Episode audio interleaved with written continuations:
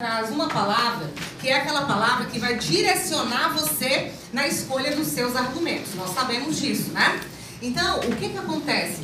Quando você analisa o tema da sua redação e nele aparece a palavrinha como, essa palavra, ela pede a você que você entre entregando o que?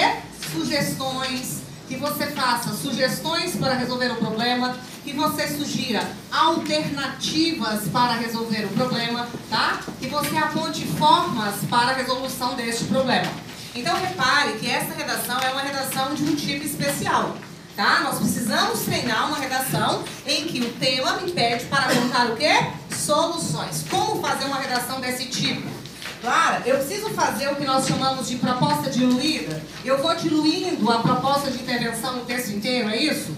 Sim e não. Pois, no fim do seu desenvolvimento 1 e no fim do seu desenvolvimento 2, você sim vai precisar entregar uma resposta, uma sugestão, uma alternativa, um caminho, vai precisar apontar uma forma para a resolução do problema.